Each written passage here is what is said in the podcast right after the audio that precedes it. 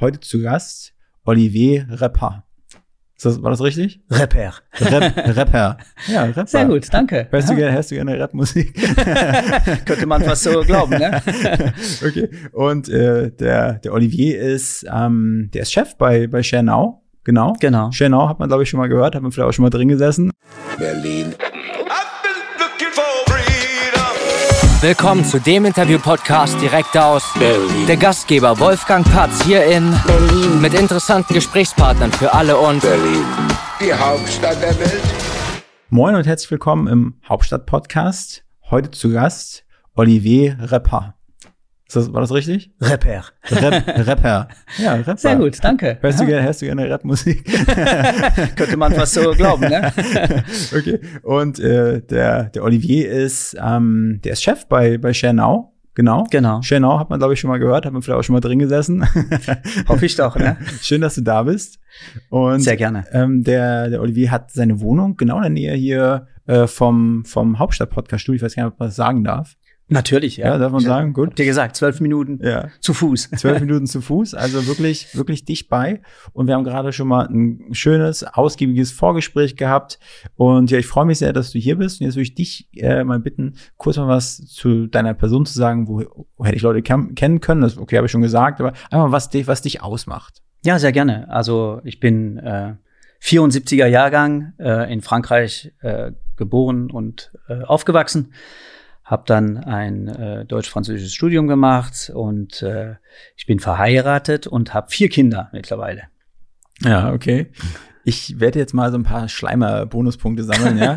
Also ich muss sagen, du wirkst wesentlich jünger. Also ich sag mal, ja, einfach so jung und frisch wirkst du. Ja, das sind wahrscheinlich die vier Kinder. Ja. die halten einen jung. Äh, ist es so, ja? Jetzt haben wir nicht naja, nicht immer. Graue Haare. Und ja, so. du hast die graue Haare, glaube ich, übersehen. okay, gut. Du kommst nicht aus Berlin, sondern aus dem Elsass. Genau, ja. Und wie lange lebst du jetzt schon in Berlin? Also mit ein paar Unterbrechungen muss ich gestehen. Ähm, damals 1998 bin ich das erste Mal nach äh, Berlin gezogen. Danach war ich ein paar kurze Jahre äh, auch in Stuttgart, äh, fünf Jahre in der Schweiz und dann wieder zurück ja. nach Berlin. Ja. Seit wann bist du dann wieder in Berlin?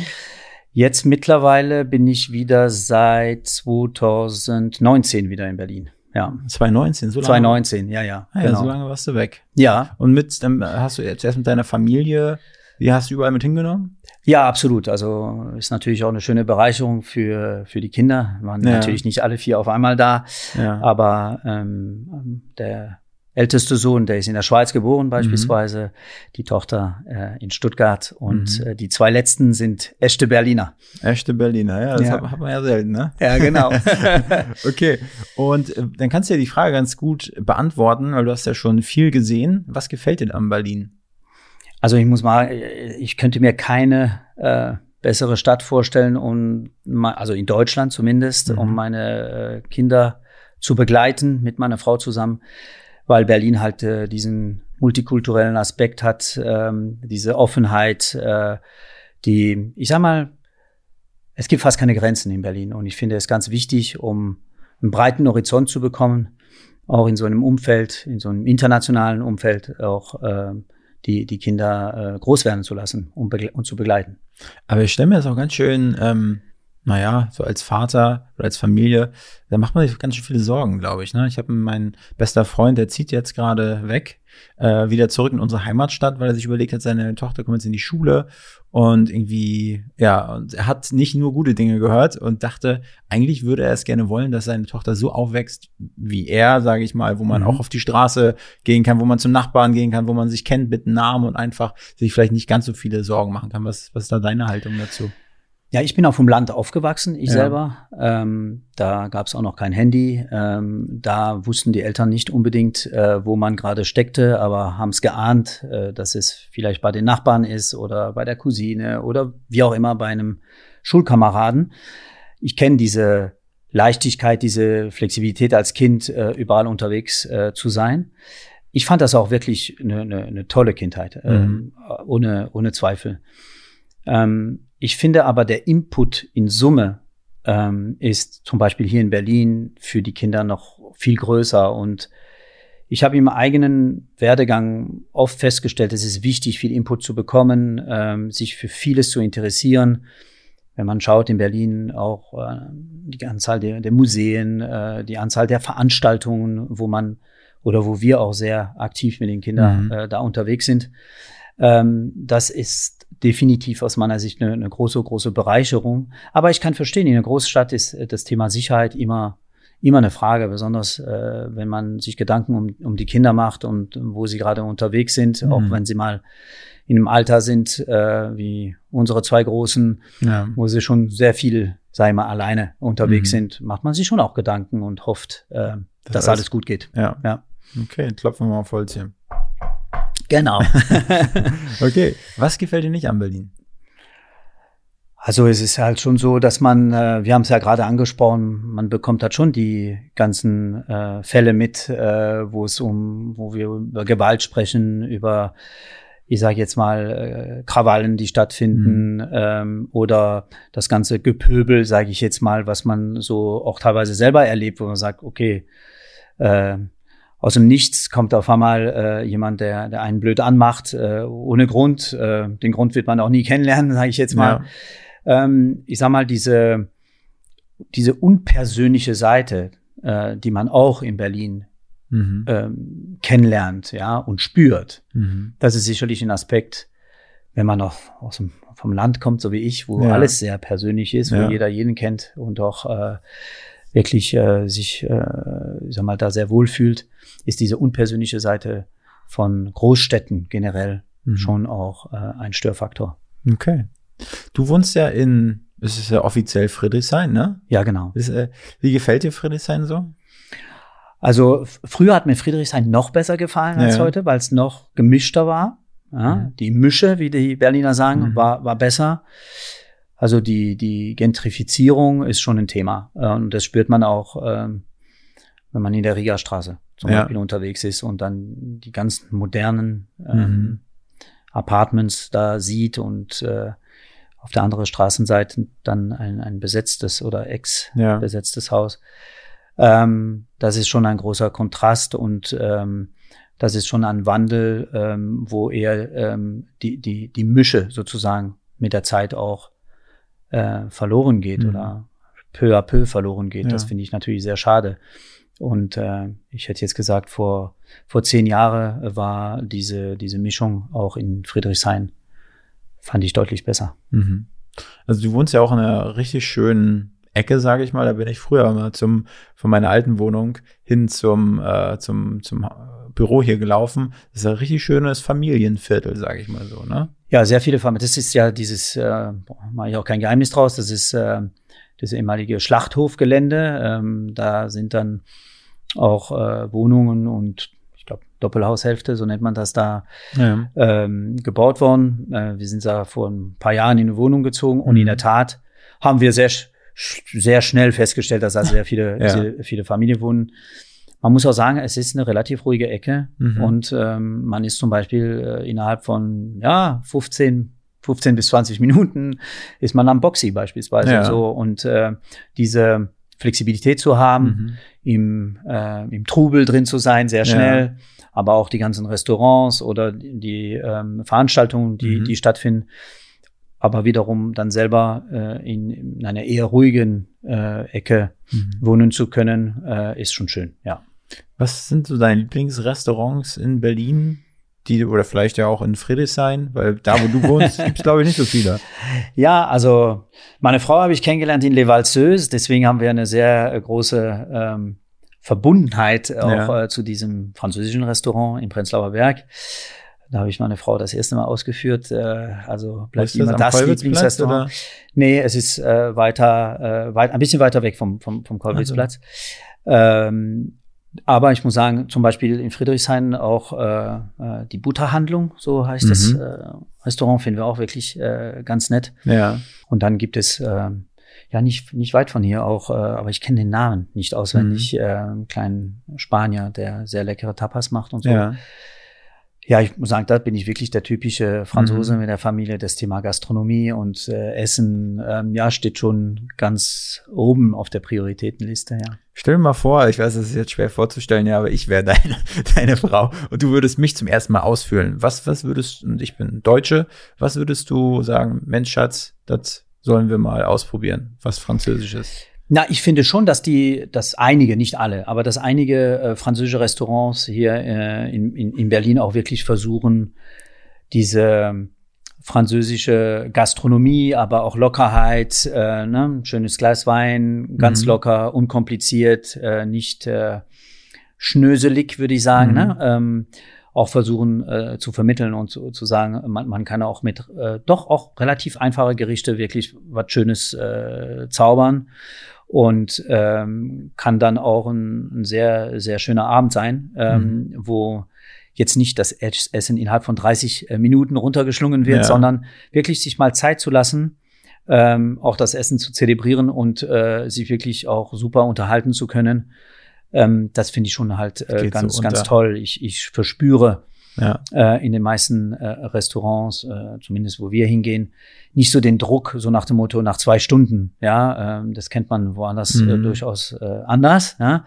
Äh, dass dann der Druck da ist, ähm, dass man das den Tisch frei ja, machen ja. müsste dann für für die nächsten Gäste oder so. Das bei den Restaurants, die ich gerade erwähnt habe, habe ich das nie äh, so äh, empfunden und äh, mhm. dann ist es auch ein richtigen Genuss. Und was für ein französisches Gericht würdest du sagen, wenn du eins kosten müsstest oder dich? Ja, der Franzose wird halt immer sagen, ne, äh, Chateaubriand beispielsweise äh, oder ganz simpel, wenn man Fleisch mag, ja, ähm, einen schönen Steak Fritz Salat, ja, also Steak mit äh, Pommes und, und Salat, sehr muss, also das muss man beherrschen in Frankreich als Restaurant, ja. aber dann auch alles, was mit Meeresfrüchte zu tun hat. Ja, ja. Ähm, das finde ich schon äh, sensationell ähm, und auch ich finde für die Menschen, die in Frankreich leben, ein rieses, äh, riesengroßes Privileg, mhm. ähm, sei es jetzt Atlantikküste oder Mittelmeer, mhm. einfach ähm, dieses, diese Möglichkeit zu haben, auch mhm. an, an sehr leckere Fischsorten oder ähm, Meeresfrüchte ja, ja einfach äh, gelangen zu können oder genießen zu können. Ich habe einmal in meinem Leben Schnecken probiert. Ja. Als ich da auch an der Küste war in Südfrankreich. Fand ich sehr lecker. Hat fast ein bisschen wie Gulasch geschmeckt. ja, also ähm, viele finden, äh, also wenn sie es das erste Mal hören, denken sie, oh, das, das kann ja gar nicht schmecken. Ähm, also wenn man jetzt von den Weinbergschnecken mhm. äh, spricht beispielsweise. Ich kann es nachvollziehen, wenn man es wenn man's, äh, nicht mag, mhm. beispielsweise. Aber ähm, meine Frau liebt Austern beispielsweise. Mhm. Ich bin allergisch, was Austern angeht. Da muss ich vorsichtig sein. Ja, was passiert dann? Ja, da wird mir ganz schön, es passiert auch ganz schnell. Also innerhalb von zwei Stunden wird mir äh, richtig übel, wird Ui. mir richtig schlecht davon. Und es hat nichts mit der Frische äh, das, äh, mit der Frische der Auster ja. zu tun. Ähm, das musste ich äh, ich sag mal, zweimal austesten, bis okay. ich es verstanden hatte. Aber ich habe es ja. mittlerweile verstanden ja.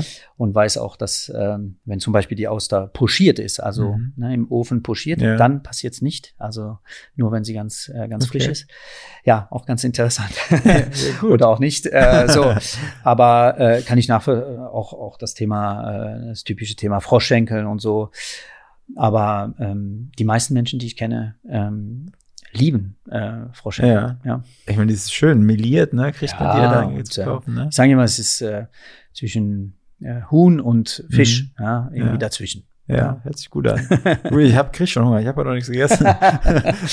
okay, äh, Lieblingsrestaurants haben wir, ähm, können wir einen Haken hinter machen. Gehst du mal gerne in eine Bar oder du mit deiner Frau? Wenn, ich weiß, mit kleinen Kindern ist vielleicht ein bisschen schwer. Ja, genau, ist ein bisschen schwer. Ähm, und äh, Meistens ist es Restaurant und dann äh, dort äh, einen schönen Drink. Äh, ja. ja, ich war ja auch viel in den USA unterwegs, äh, in, in äh, Austin beispielsweise, da haben mir die Kollegen äh, das äh, beigebracht, äh, sozusagen, dass dort äh, Lieblingscocktail ganz einfach ein Old Fashion ist, aber das muss man wirklich können, haben ja. sie immer erzählt. Und ähm, ja, wenn man mal auch äh, mhm. in einem Restaurant entsprechend ist, äh, ja, ist das auch schon mal etwas, was man sich mal auch als Aperitif mal, mal gönnt oder ja. nach dem Essen mal gönnt. Ja. Aber bist du ein Whisky-Freund? Ja, eigentlich nicht, ja. ja. Ähm, und ähm, ich musste ich war überrascht, war positiv überrascht, als die Kollegen mhm. das erste Mal äh, in Austin gesagt haben, ja, mit einem richtig guten Bourbon und so ist das äh, fantastisch, aber trotzdem, ähm, äh, das äh, ist eine Kunst für sich. Mhm. Äh, ja, fand ich, fand ich ganz interessant. Und ich verbinde das auch ja.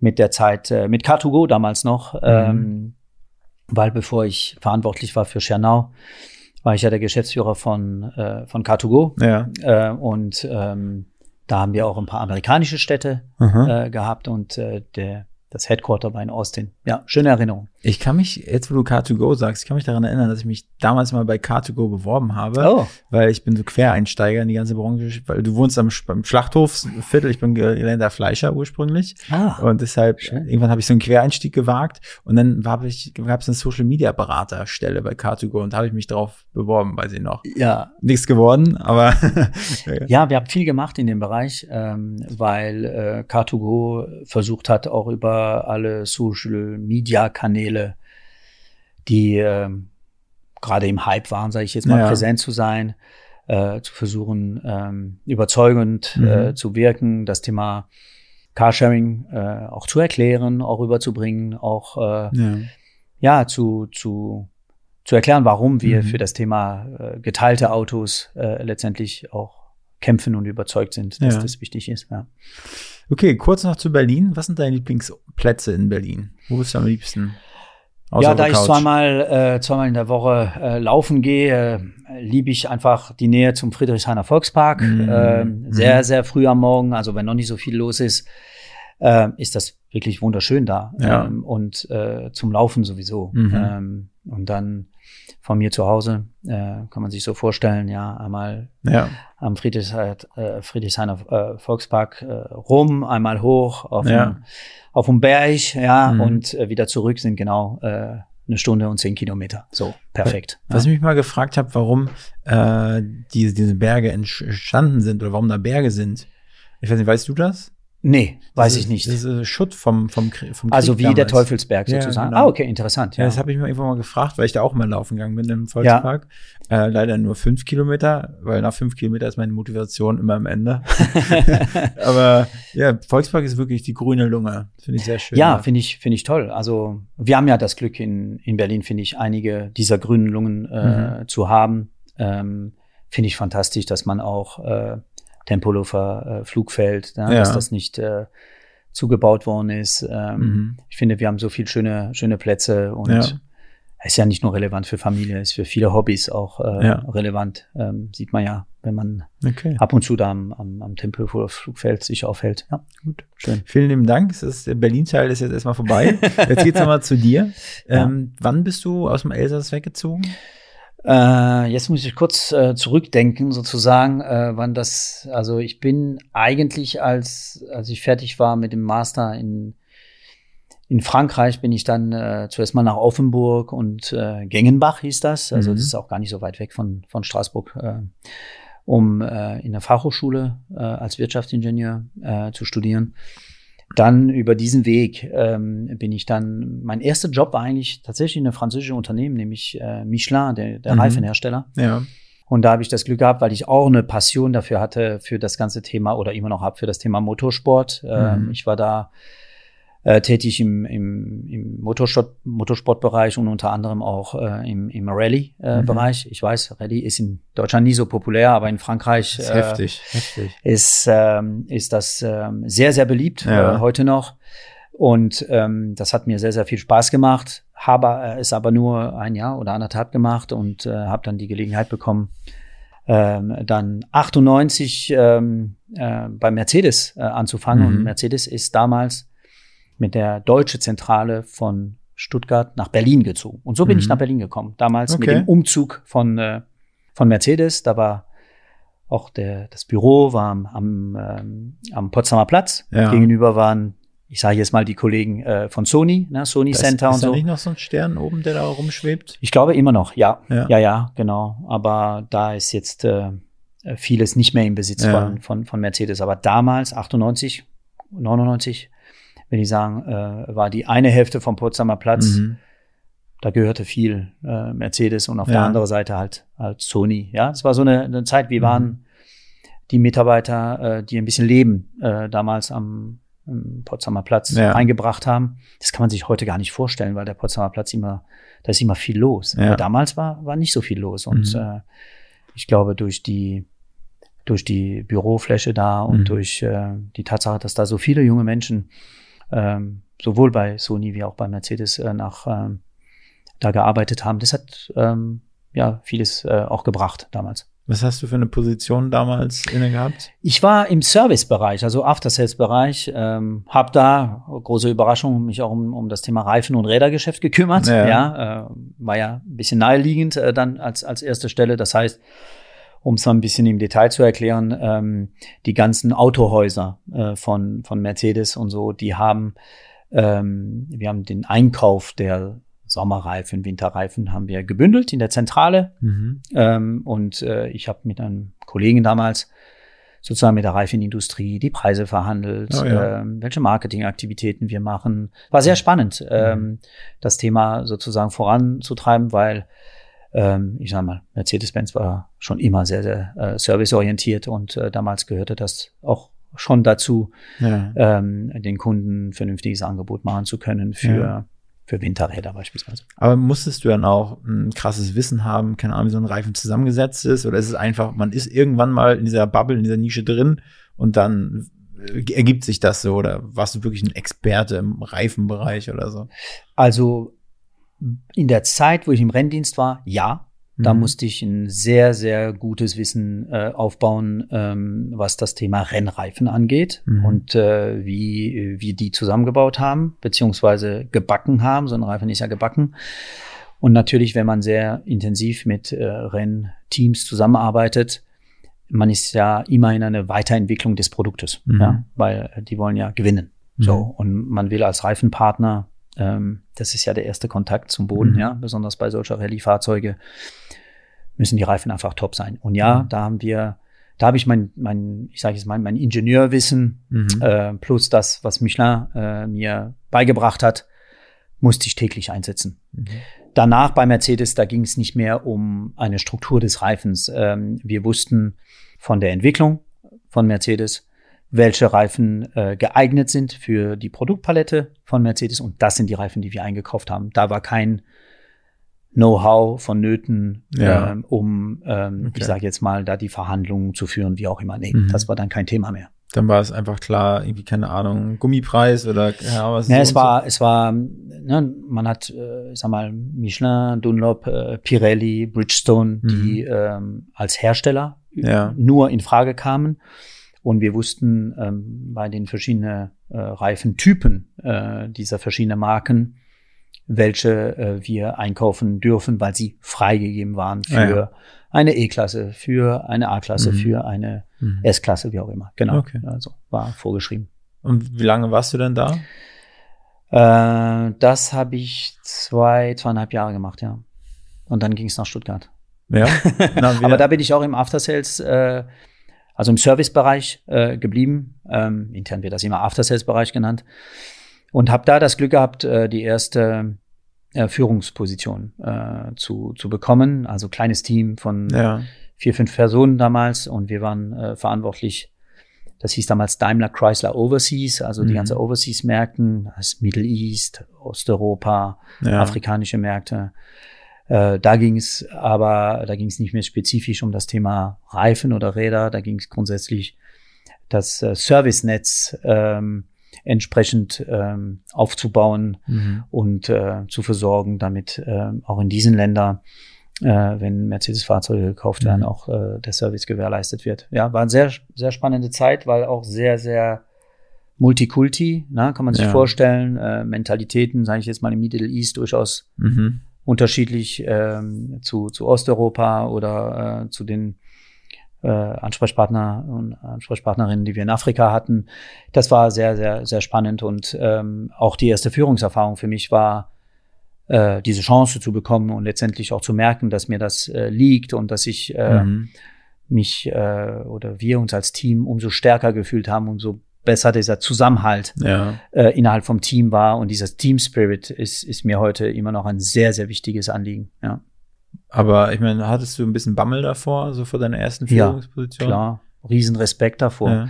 Ich finde, äh, man darf nicht arrogant an sowas rangehen äh, und Mhm. sich selbst überschätzen ist der größte Fehler, äh, den man machen kann. Und ähm, ich sag mal, ich bin so erzogen worden, dass man vor jegliche äh, Herausforderungen auch Respekt haben sollte. Mhm. Ja. Okay. So, und dann? Wie ging es weiter? Dann äh, ging es fünf Jahre in die Schweiz. ja. Dann hatte ich meine Zeit in der Schweiz. Ähm, war auch verbunden mit einer Beförderung, ähm, weil ich durfte dann in der Geschäftsleitung der Mercedes-Benz Schweiz, ähm, ich sag mal, meinen Platz einnehmen und da war wieder der Scope dann äh, ein anderer. Also Mhm. da ging es nicht mehr um das After-Sales-Business, sondern da ging es um äh, Business Development und Händlernetzentwicklung. Also da war die große Chance mit Unternehmer zu arbeiten. Also Mhm. Menschen, Gruppen, wie auch immer, die entsprechend äh, ihre, ihre, ja genau, und ihre äh, Standorte äh, Ja. entwickelt haben, äh, weiter investiert haben, nächste Mhm. Standorte aufgemacht haben oder äh, sich haben äh, beraten lassen, was äh, die ganzen betriebswirtschaftlichen Aspekte angeht, weil ähm, wir haben so diesen Querschnitt äh, der äh, PNL, sozusagen Profit and Loss der ganzen äh, Unternehmen da gehabt und da konnten wir auch sehr gut beraten im, im Quervergleich. Ja, Mhm. nicht unbedingt den Nachbar dann er erwähnen, äh, das wäre ja aus, aus irgendwie äh, auch nicht anständig gewesen. Ja, Ja. da muss ja doch ein, ein gesunden Wettbewerb da sein. Aber schon mal auch sagen, dass äh, eine größere Bruttomarge möglich wäre und vielleicht auch den an, einen oder anderen äh, Tipp zu geben, Beratung Mhm. äh, zu gewährleisten. Das war, das war wirklich eine sehr, sehr schöne Zeit. Und wie kam das einmal vom fünf, Fünf-Mann-Team dann in die Geschäftsführung? Ist das Team gewachsen in der Zeit? Hast du So, ja, ich musste leider das Team in, in Stuttgart dann verlassen, Ja. ja, und habe äh, dann einen viel größeren ähm, äh, Bereich dann bekommen in, in, in, der, in der Schweiz. Ich will jetzt nicht falsch erzählen, aber ich glaube, das waren mindestens 40 Leute, 45 Leute. Mhm. Äh, das hat dann eine andere Dimension Ja. angenommen, logischerweise. Und ähm, das war die Weiterhin das war für mich eine riesen Weiterentwicklung und auch nochmal im Reifeprozess Ja. äh, einer Führungskraft ähm, extrem wichtig. Ja. Mhm. Okay. Da hast du den Job da ganz gut gemacht? Er hat mir sehr gut gefallen, ja. ähm, hat wohl anderen auch ganz gut gefallen und dann äh, wollten sie mich dann entsprechend zurückholen ähm, äh, Nach Berlin, nach? Stuttgart zuerst so. mal, ja. Ähm, und da wollte ich dann, habe ich ein paar Projekte gemacht ähm, im, im Merger and Acquisition Bereich. Äh, da kann ich nicht so sehr ins Detail gehen ähm, und habe dann, das war hat auch ganz gut funktioniert und habe dann äh, auch ähm, den Weg gesucht, dann Richtung Sales, also Richtung Vertrieb. Und das habe ich dann, diese Chance habe ich dann bekommen, auch in Stuttgart, äh, Zentralvertrieb für die Marke Smart. Mhm. Das habe ich auch anderthalb Jahre gemacht. Auch in der Leitung oder dann wieder? Ähm, da war das Team dann wieder ein bisschen kleiner. Äh, ja, war, war das schon wieder ein bisschen kleiner, aber äh, das war so eine weltweite Verantwortung. Das war Ja. wirklich, wirklich ganz, ganz schön, muss ich sagen. Und es gab schon ein Ziel vor Augen. Ne? Ich wollte der, der Smart-Chef für Deutschland werden. mhm. Und das hat dann auch geklappt. Ja. Äh, ja, es hat dann auch geklappt. Fast zwei Jahre später hat es geklappt. Bin ich dann nach Berlin äh, wieder zurück Ja. zuerst mal. War dann zwei Jahre lang ähm, der Smart-Chef für äh, Deutschland. Das hat sehr gut funktioniert. Und dann musste ich wieder zurück nach Stuttgart und bin dann der weltweite Verantwortliche geworden für Sales, Marketing äh, und Product Management Bei Smart. bei Smart. Das, äh, das sagt sich so jetzt da einfach dahin. Ja. Aber, aber wa- warum du? Also was, was kannst du besonders gut? In dem Kontext so. Naja, ich glaube, der, den, den Job, den wir äh, als, als Team, als Mannschaft äh, gemacht haben in Berlin, als äh, Smart-Chef äh, für Deutschland, für das Team in Deutschland, ähm, das war für mich, ich sage jetzt mal, da habe ich mich richtig verwirklichen können. Da habe ich Mhm. auch gemerkt, dass, äh, dass auch das unternehmerische Denken, was ich auch äh, mitgenommen hatte aus der Schweiz, beispielsweise aus den ganzen Impulse der Vergangenheit, hat mir wahnsinnig geholfen, dann ähm, diesen Job äh, für Smart, äh, glaube ich, sehr, sehr gut zu, zu machen. Aber es hat nichts mit mir zu tun, das hat was mit der, mit der, mit dem ganzen Team damals zu tun. Mhm. Wir waren, wir haben heute noch, ja, nach so vielen äh, Jahren immer noch ein, ein super gutes Verhältnis. Äh, ich werde immer noch äh, eingeladen zu äh, den, äh, ich sage mal, Revival-Partys der, Ja. der, des Smart-Teams damals. Und da ist mir auch nochmal äh, bewusst geworden, äh, wie wichtig das Team ist für, für den gesamten Erfolg. Mhm. Ja. Und es hat wirklich sehr, sehr gut funktioniert. Und ähm, ich glaube, das ist bei so einem wichtigen Markt wie Deutschland, äh, Automarkt Deutschland, mhm. ist das natürlich sehr positiv aufgefallen in, in Stuttgart. Ja. Und ähm, man hat dann das Potenzial gesehen ähm, oder mich haben wollen für, für die weltweite Verantwortung für das Thema Vertrieb, ja, Marketing und Product. Aber wie gehst du oder wie bist du generell so rangegangen, dich in neue Themen einzuarbeiten, wenn du auch weißt, also ich kenne das einmal aus eigener Erfahrung, ne, abgeworben worden in eine andere Firma, in eine höhere Position, jemanden vorgesetzt zu äh, werden, wo du aber keine Connections innerhalb des Unternehmens hast, wo du eigentlich ausgebremst werden kannst, weil alle zusammenhalten, die dich eigentlich gar nicht haben wollen, so sage ich jetzt mal überspitzt. Wie geht man damit um? Also zuerst mal äh, finde ich, sollte man gar nicht so viel reden, sondern ähm, viel zuhören und lange zuhören. Ja. Und sich für alle Bereiche, die man äh, dann jetzt dann betreut, auch ähm, interessiert zeigen und auch äh, richtig äh, ein Ohr dafür haben, für das, was gerade das, das Geschäft beeinflusst. Und man bekommt da sehr, sehr viel Input, man gewinnt da sehr, sehr viel Vertrauen. Und wenn man selbst sehr, sehr authentisch ist und ähm, ich glaube, jeder merkt, äh, wenn man dann die richtigen Fragen stellt äh, und wenn man sich mit dem Business äh, auch identifizieren kann, wenn man dann auch nicht nur das als Job äh, betrachtet, sondern auch wirklich die Marke liebt. Mhm. Wirklich, äh, und es war so. Ähm, und ähm, das bringt sehr, sehr viel. Also es hat sehr viel mit Zuhören zu tun, sehr viel mit äh, Aufsaugen zu tun, sich ein Bild machen, auch die richtigen Fragen dann zu stellen und dann einen Plan haben, äh, wie es weitergehen soll und auch da äh, viele Menschen mit einzubeziehen ziehen und somit auch, äh, wie man so schön sagt, auch ein großes äh, Buy-in ja, zu, zu bewirken. Mhm. Ja. Okay. Gut. Smart. weltweite, ähm, äh, weltweite Führung, ne, ja, Verantwortung. Ja. Äh, wie lange warst du denn dort? Ich war dann bis äh, Ende 2016 dann mhm. äh, dort ähm, und bin dann gefragt worden, äh, ob ich nicht äh, die CEO-Rolle von Car2Go übernehmen möchte, mhm. weil da gab es ein paar Herausforderungen, die man äh, dringend, äh, ich sag mal, versuchen musste zu lösen. Äh, und ich glaube. Welche waren das, die du sagen darfst? Ja, also, ja, das sind nicht so viele, die ich sagen darf, aber ähm, das Wachstum äh, des äh, Car2Go-Unternehmens ist extrem rasant gewesen. Und da bleibt auch einiges auf der Strecke liegen. Ja, mhm. so. Und ähm, da kommt logischerweise dann auch eine gewisse Zeit der Kon Konsolidierung und ähm, ein bisschen alles in Ordnung zu bringen, sage ich jetzt mal, oder so weit wie möglich in Ordnung zu bringen. Äh, ich glaube, das war aber auch in, in, in, der Phase sehr, sehr wichtig und ich habe mich sehr geehrt gefühlt, äh, diese, mhm. diese CEO-Rolle äh, angeboten bekommen zu haben, weil das war dann klar, dass das dann wirklich eine Gesamtverantwortung äh, ist ja. als, als Geschäftsführer mhm. mit all den äh, Pro und Kontras, ja, ähm, auch in der Haftung zu sein und äh, diese, diese Verantwortung zu, zu nehmen und auch dann entsprechend ein großes Unternehmen äh, vorantreiben zu können mit einem Thema, was mich wahnsinnig äh, interessiert hat. Reifen. Damals, äh, ja, genau. Damals waren bereits schon sehr, sehr viele Smarts ne, in, in dem Portfolio von Car2Go und äh, das Thema Carsharing fand ich brutal faszinierend. Ja. ja. Genau. War ein schöner, war ein, ein schöner Schritt, ja. Ja.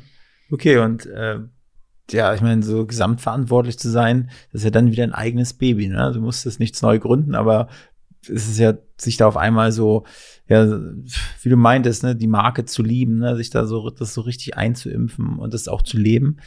Das ist, stelle ich mir also schwer ich würde sagen, vor. es war unser Baby, ja. ähm, weil ähm, ich würde locker sagen, über 95 Prozent der Mitarbeiterinnen und Mitarbeiter haben sich sehr mit der Firma identifiziert. Und mhm. äh, das, was wir gemacht haben und äh, diese Überzeugung, dass äh, in den Städten mhm. das Konzept des Carsharings äh, sich etablieren sollte und diese Leidenschaft, die man da ähm, empfunden hat, war, war vergleichbar mit, mit der Leidenschaft der Mitarbeiterinnen und Mitarbeiter bei Smart, aber auch mhm. eine sehr, sehr große äh, Leidenschaft. Ähm, die habe ich auch vorgefunden bei beim Carsharing-Thema bei äh, Car2Go. Und das ist immer ein Umfeld, was unglaublich motivierend ist. Ich kann mich noch so an die ersten Male erinnern, wo ich dann, also das erste Mal, als ich glaube ich sowas gesehen habe in Berlin, so erstmal so ein bisschen skeptisch gewesen, wie mit allem Neuen. Manche sind ja natürlich immer grundinteressiert. Ich bin mal oft immer grundskeptisch, so, hm, braucht dann immer so ein paar Anläufe, aber dann habe ich es auch geliebt einfach. Carsharing. Ich, ich glaube, das ist total normal. Ich glaube, wir sind fast alle Menschen äh, sind so, dass äh, das, was wir nicht kennen, mhm da sind wir zuerst mal ähm, ein bisschen skeptisch. Das ja. ist, glaube ich, auch Instinkt, das ist ganz normal. Ähm, wichtig ist, die Menschen zu motivieren, es mal zu probieren mhm. und mal zu merken, wie einfach es geht. Auch den, den vollen digitalen Approach äh, beispielsweise mhm. ähm, ist ja Heute ist das total normal, aber äh, für damalige Verhältnisse war das, war das vielleicht noch, noch nicht so normal. Und ich glaube, was wir auch äh, sehr stark beeinflusst haben, wenn wir zum Beispiel vollelektrische Städte äh, nehmen, wie in Madrid äh, oder in Amsterdam, haben wir auch sehr stark dazu beigetragen, dass viele Menschen das erste Mal überhaupt auch ein Elektroauto gefahren sind. Ja, ja? stimmt. In einem sehr, sehr frühen Stadium. Und äh, auch da ne, ist es ja auch eine Art Change-Prozess von einem Verbrennerauto mal äh, sich ein Elektroauto reinzusetzen mhm. und zu sagen, oh, ich probiere das mal. Ja, und wenn man das ganz einfach machen kann, weil man Kunde ist eines äh, ja. Carsharing-Unternehmens, dann glaube ich, ähm, äh, ist das sehr hilfreich, ja, um auch äh, diesen Wandel zu Richtung Elektromobilität auch mhm. mit äh, zu unterstützen, mit zu gestalten. Ja. Wie viele Leute haben damals so in der Anfangszeit das genutzt? Also so, wie viele Nutzer hattet ihr? Ja, damals war, waren schon viele, weil wir auch äh, mit Car2Go ähm, in in USA präsent waren. Ja, mhm. waren es fast 10 Millionen Nutzer in, in, in Summe oder 10 Millionen Kunden äh, mhm. in, in, in Summe mit allem drum und dran das war schon beeindruckend, äh, was da, was da an, an Members sozusagen, ja. äh, was ich da äh, vorgefunden habe. Und ähm, man hat schon gemerkt, das Konzept war auch ähm, ein sehr relevantes Konzept auch äh, in, in North America wo du gerade sagst, Members, ne? Äh, das, hab, ich habe so mal Freeletics, so eine App genutzt, weiß nicht, ob du die kennst, ne? Ja. Und da gab es ja auch mal so Challenges, Community-Gedanke und äh, das habe ich so bei diesen Carsharing-Diensten, ich meine, hätte man ja eigentlich auch die Möglichkeit, das ist einfach nur eine Idee, die immer gekommen ist, gibt es da eine Möglichkeit, so Community-Gedanken zu leben? Fahrsicherheitstrainings oder sowas. Ja. Das fällt mir gerade ein.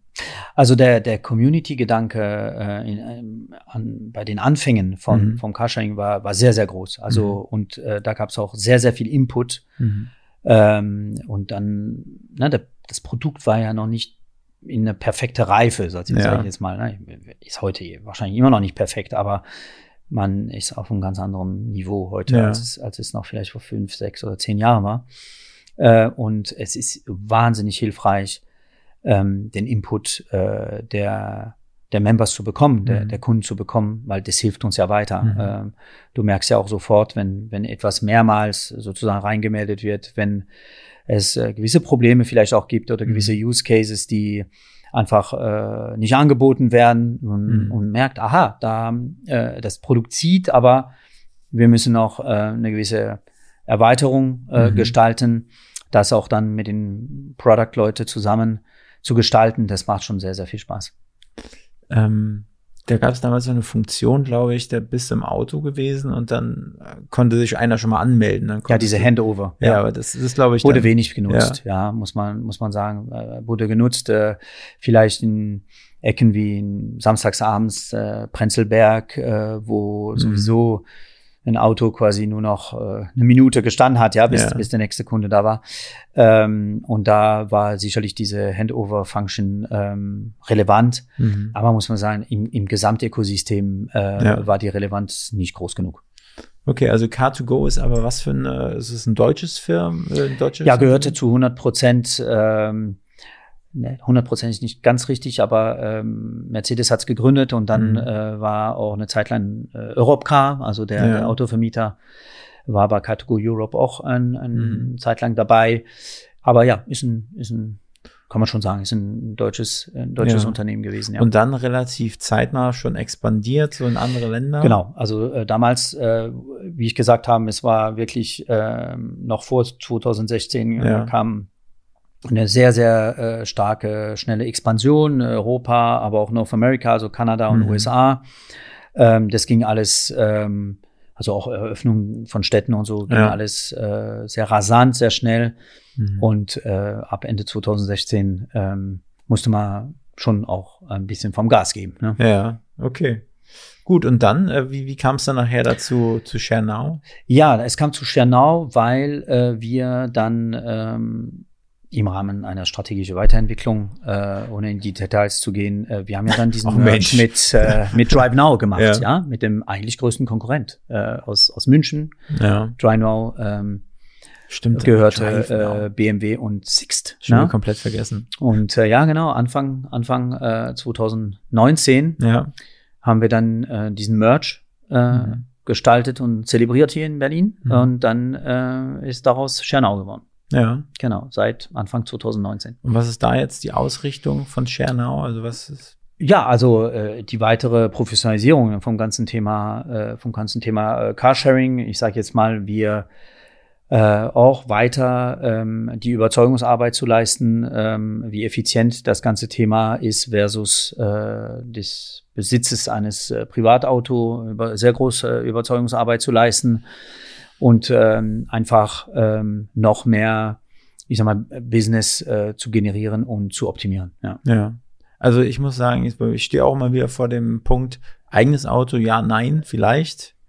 Und ich hatte früher eins, fand's cool, hab's dann abgestoßen, weil es mich irgendwie belastet hat, weil ich es nicht so richtig genutzt habe. Und jetzt denke ich mir, wenn ich in die Heimat fahren will oder irgendwo mal am See, ne, wäre schon geil, ein eigenes Auto zu haben, aber ich denke mir so, boah, nee, eigentlich ist das so ein Preis-Leistungs-Champion, ne? So, so, du kannst ein Auto haben, wenn du es brauchst, lässt es einfach stehen. Und es ist wirklich, wirklich toll, außer wenn man dann mal zum Beispiel zum Flughafen will. Das ist immer ein kleiner Struggle, ne? So das da abzustellen. Meistens sind alle Autos irgendwie gefühlt weg oder zum See. Manchmal ist es außerhalb des Bereiches, dann muss man halt irgendwie, keine Ahnung. Also es ist halt so, so ein paar Sachen, die mich manchmal so persönlich halt stören. Aber ansonsten finde ich es einfach genial. Ja, also was wir, wir haben uns in der Weiterentwicklung vom Geschäft, ich sag mal, sehr darauf konzentriert, ich sag mal, jegliche Ausrede wegzunehmen, äh, noch ein privates Auto Ja. besitzen zu, zu müssen. Und äh, das, was du angesprochen hast mit dem ähm, an See fahren oder äh, mal für drei Tage auch an die Ostsee Ja. beispielsweise, ähm, das hat uns dazu bewegt, äh, und da waren wir ja die ersten äh, Carsharer, die das gemacht haben, dieses Thema Long-Term Carsharing zu entwickeln. Mhm. Ne? Also ähm, fing äh, an mit Stundenpakete, ne, Ja. von zwei Stunden bis acht Stunden Pakete, bis zu Tagespakete, bis hin zu 30 Tage. Also Mhm. wirklich zu sagen, okay, wenn jemand, der kein privates Auto hat, für drei Tage an die Ostsee äh, fahren möchte, überhaupt kein Problem. Er macht eine Dreitagesmiete äh, und äh, wird dann äh, bei seiner Rückkehr dann an dem Sonntagabend, wie auch immer, oder am Montag, wird das äh, Auto dann wieder ganz normal abstellen können äh, in der Home Area hier Mhm. äh, in Berlin und das Auto steht dann wieder den anderen zur Verfügung. Das war äh, der Grund, warum wir diese Features ähm, entwickelt haben und warum äh, die auch sehr erfolgreich sind, muss man Ja. wirklich sagen. In sehr kürzer, in kürzester Zeit haben äh, diese diese neue Optionen sie sehr, sehr erfolgreich weiterentwickelt, äh, sind sehr, sehr gut angenommen worden und ist heute ein sehr wichtiger Bestandteil Mhm. äh, des Angebots, was wir haben, gerade weil immer mehr Menschen äh, auf ein eigenes Auto äh, verzichten ja. und dann halt auch diese Flexibilität haben müssen. Was sind dann so deine persönlichen oder eure als Schernau vielleicht auch so die größten Herausforderungen jetzt gerade so in 2023 mit Blick aufs nächste Jahr, auf die nächsten Jahre? Ja, ich glaube, das wird halt äh, generell wird das Thema Carsharing und des operativen Geschäfts des Carsharing, also das zu betreiben, wird total unterschätzt. Das ist ja immer, wenn du äh, ein Portfolio hast äh, von weltweit äh, über 8000 Autos, ähm, das muss man ja äh, gut im Griff haben. Ja? 8000 Autos weltweit. Ja, also wir sind auf Europa jetzt fokussiert, Mhm. also um es präziser zu sagen, über 8000 Autos in Europa. Ne? Okay. äh, so äh, was Schernau angeht, dann ähm, muss man das schon im Griff haben. So und das sind ja pro Jahr Millionen von von Rentals und du möchtest ja immer, dass die Autos in Ordnung sind, äh, dass sie äh, rechtzeitig, dass du rechtzeitig erkennst, wenn ein Auto äh, mal nicht sauber ist, äh, wenn es in die Werkstatt muss. Das muss ja alles organisiert werden und das in der in so eine Free Floating, äh, Mhm. ich sage jetzt mal äh, Situation, wo du nicht weißt, dieses Auto ist heute da und ist in 20 in 30 Minuten wieder woanders. Mhm. Wie du das Ganze steuerst, äh, ist mit einer sehr, sehr hohe Komplexität äh, verbunden. Also ich muss sagen, das ist schon eine sehr ja. ähm, beeindruckende Disziplin, würde ich sagen. Wie ist das? Äh, damals gab es ein Feature, ich glaube, es war bei, bei Drive Now, es war immer so Bewertung, wie sauber war das Auto und so weiter. Äh, gibt es das immer noch? Ja, das gibt es immer noch. Ähm, ich sag mal, sowohl ähm, am, am Anfang wie am Ende äh, der Fahrt auch da sein, sein, sein Input äh, ja. am Anfang mit so einem Smiley, ja. wie hast du das Auto vorgefunden Aha. und dann am Ende Sternebewertung mhm. mit äh, auch Input äh, reinschreiben ja. können. So, das ist sehr wichtig, mhm. ähm, um auch, äh, wie gesagt, die Probleme, äh, wenn es die gibt, äh, rechtzeitig zu, zu erkennen und aus dieser aus diesen Informationen, die Information zu haben, ist das eine, mhm. aber auch da, da, daraus was äh, gestalten zu können und auch Prozesse, Automatismen da, dahinter haben. Mhm. Das ist ähm, eine super schöne, aber auch super taffe Herausforderung. Ja, ja. für jeden kleinen Step muss es ja irgendwie Leute geben, die sich darum kümmern, ob das Auto mal sauber machen ist oder keine Ahnung was. Das ist ja. Ja, heute wird ja viel von Artificial Intelligence gesprochen. Ähm, wenn ich sehe, ähm, wie viel äh, Automatismen wir äh, schon eingebaut haben in unserem gesamten Ökosystem und äh, auch die Algorithmen, die wir einsetzen, mhm. ist schon schön zu sehen, ähm, wie das Thema sich grundsätzlich so weiterentwickelt hat.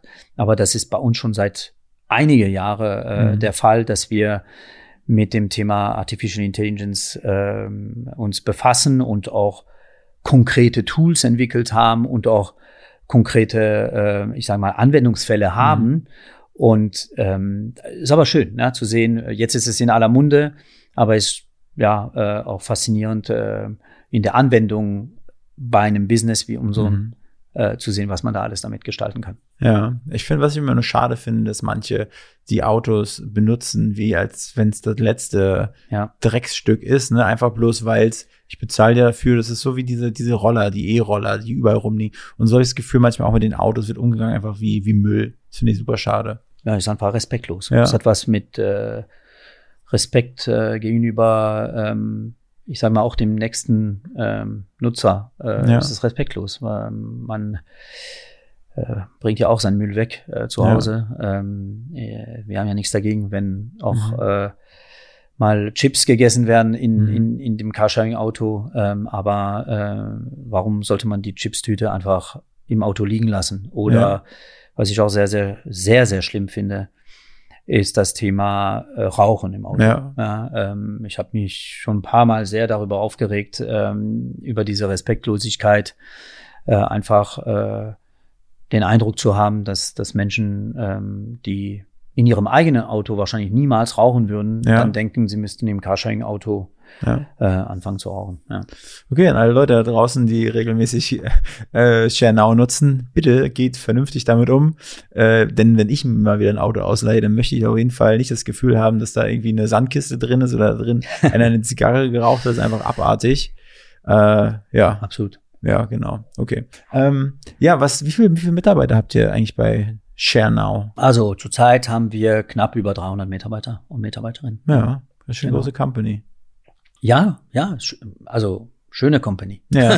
Und es macht Spaß. Äh, auch da sehr viel Leidenschaft, äh, sehr engagierte Mitarbeiterinnen und Mitarbeiter. Ähm, das macht äh, sehr, sehr viel Spaß, wenn man sieht, mhm. was man so die letzten Jahre so zusammen entwickelt hat, äh, wie sehr man für die äh, Causa äh, Carsharing gekämpft hat und äh, versucht hat, ähm, immer erfolgreicher zu sein, ja. Schön. Ja. Und habt ihr ein Office-Gebäude irgendwie, wo ganz viele sitzen? Wir sind am, am Warschauer Platz äh, mhm. hier. Ähm, wir haben auch ein Office in ähm, Hamburg mhm. beispielsweise. Haben natürlich viele Mitarbeiter und Mitarbeiter auch im Homeoffice. Ja. ja. Okay, und äh, wie gibt's da gerade, äh, sagst du gerade irgendwie, das sind die äh, Stellen Top 1, 2, 3, die ihr gerne besetzen wollen würdet? Weil ich glaube, hier hören auch ein paar Leute zu, die eventuell Bock hätten auf eine Veränderung oder die vielleicht gerade auf der Suche sind. Ja, also zurzeit zum Beispiel suchen wir einen ähm, Director Analytics. Mhm.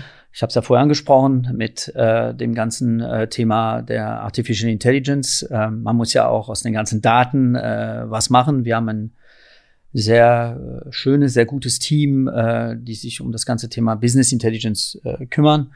Und da suchen wir gerade ähm, einen Direktor äh, Analytics mhm. für, für die Company. Das ist äh, sicherlich äh, eine sehr spannende äh, mhm. Stelle. Dann weiß ich, dass wir im, im Claims- und Reparaturbereich auch äh, ja. suchen. Ja, also es gibt, es ist, es ist sehr spannend, weil es halt ähm, ein sehr dynamisches Umfeld ist. Ja. ja, okay. Ja gut, vielen lieben Dank, Olivier. Ja, sehr gerne. Äh, wir sind schon fast am Ende angelangt. Letzte Frage. Und zwar, wen würdest du gerne als nächsten Gast im Hauptstadt-Podcast hören wollen?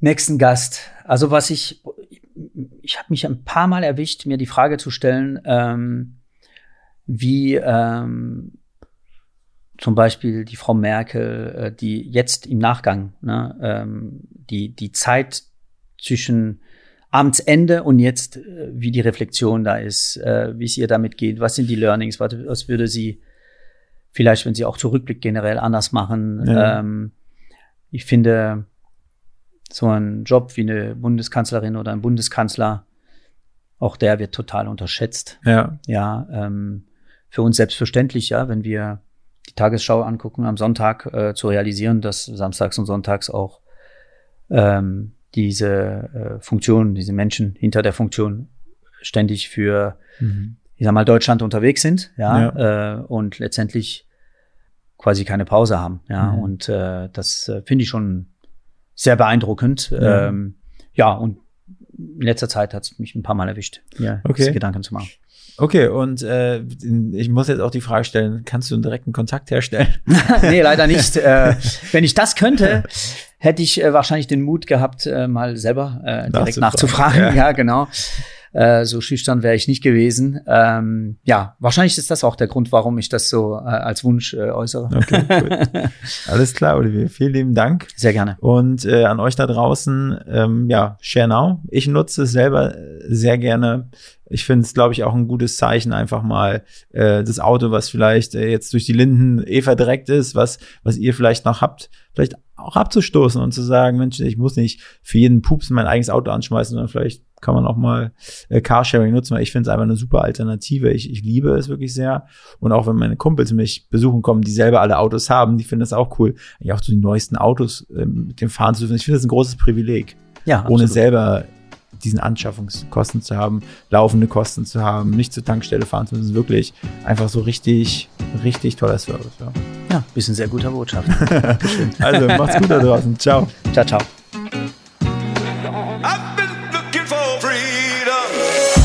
Diese Folge wurde produziert von Next Gen Media, deiner Full-Service-Marketing-Agentur aus Berlin, die Hauptstadt der Welt.